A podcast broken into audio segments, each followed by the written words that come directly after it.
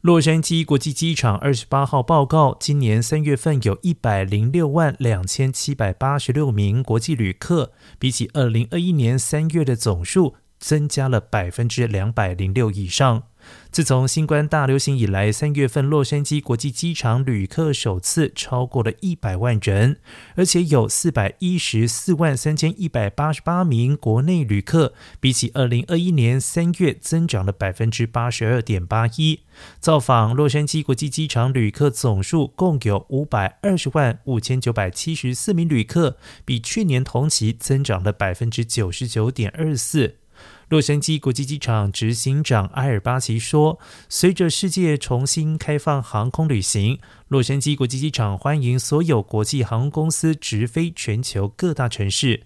东京、巴黎、蒙特利尔。”法兰克福等新目的地服务即将推出，将洛杉矶与其他国家城市重新连接起来。阿尔巴奇补充说明，很高兴看到随着夏季繁忙旅游季节来临，乘客需求不断的增加。